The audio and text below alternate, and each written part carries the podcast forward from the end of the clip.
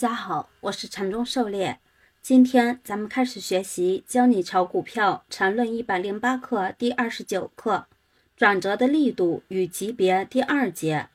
咱们的讲解按原文对照逐段进行，力求贴近原文解读，弄懂每课重难点。禅论原文前面说过，第一类买点是绝对安全的，即使是这样一种最低级别的反弹。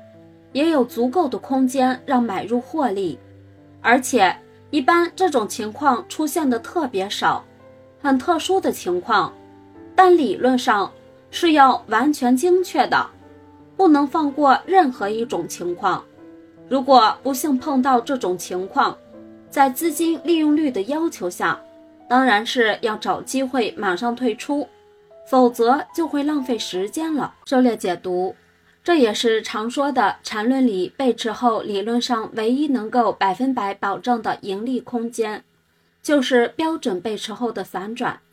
即便是最弱的情况，也能保证有盈利空间。这种最弱的情况占比很少，大部分情况会出现更大级别、更大力度的反转。如果是反趋势的反转，这种情况的盈利就非常可观了。当然，至于能有多大级别、多大力度的反转，这个需要根据走势的发展一步一步的来确认和操作应对。缠论原文，注意这种情况和盘整背驰中转化成第三类卖点的情况不同。那种情况下，反弹的级别一定比最后一个中枢低，而这种情况，反弹的级别一定等于或大于最后一个中枢的。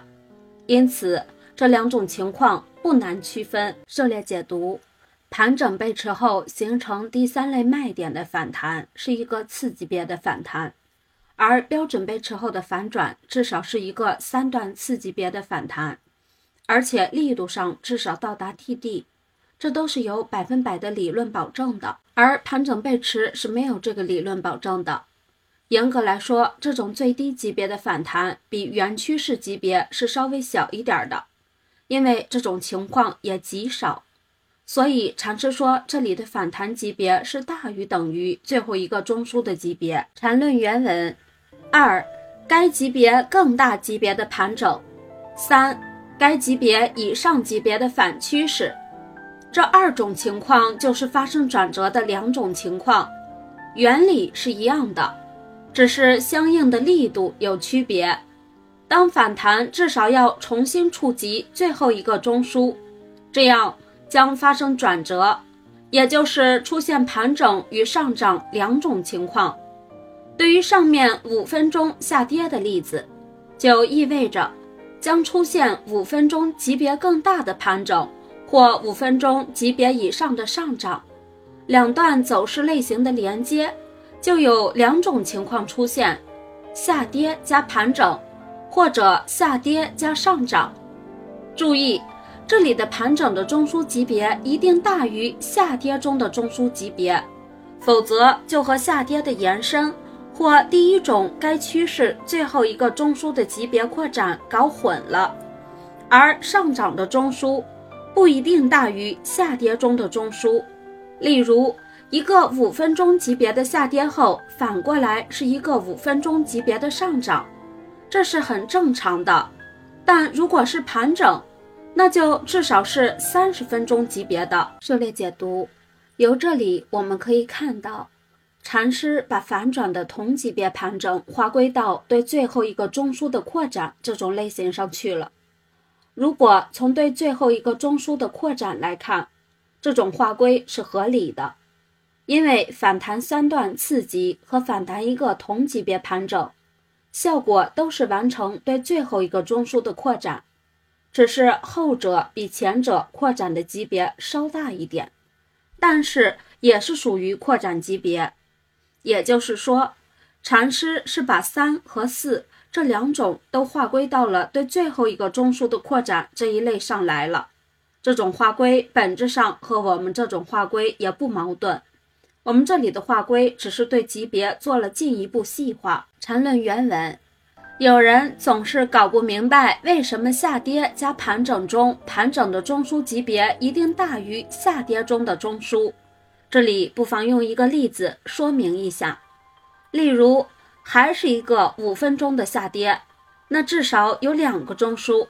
整个下跌最一般的情况就是小 a 加大 A 加小 b 加大 B 加小 c，其中的小 a、小 b、小 c。其级别最多就是一分钟级别的，甚至最极端的情况，可以就是一个缺口。而大 A、大 B，由于是五分钟级别的中枢，那至少由三段一分钟的走势类型构成。如果都按一分钟级别的走势类型来计量，而且不妨假设小 a、小 b、小 c 都是一分钟的走势类型。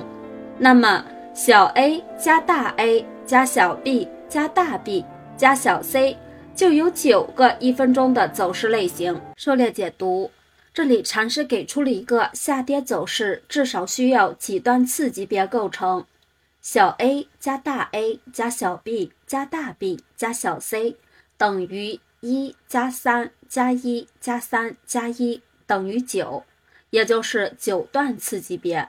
这里说的只是一段下跌走势的构成情况，如果是标准趋势背驰的构成情况，还要加上最后一个中枢的第三类买卖点，那么至少就是十一段了。缠论原文，而一个三十分钟的盘整，至少有三个五分钟的走势类型，而一个五分钟的走势类型，至少有三个一分钟的走势类型。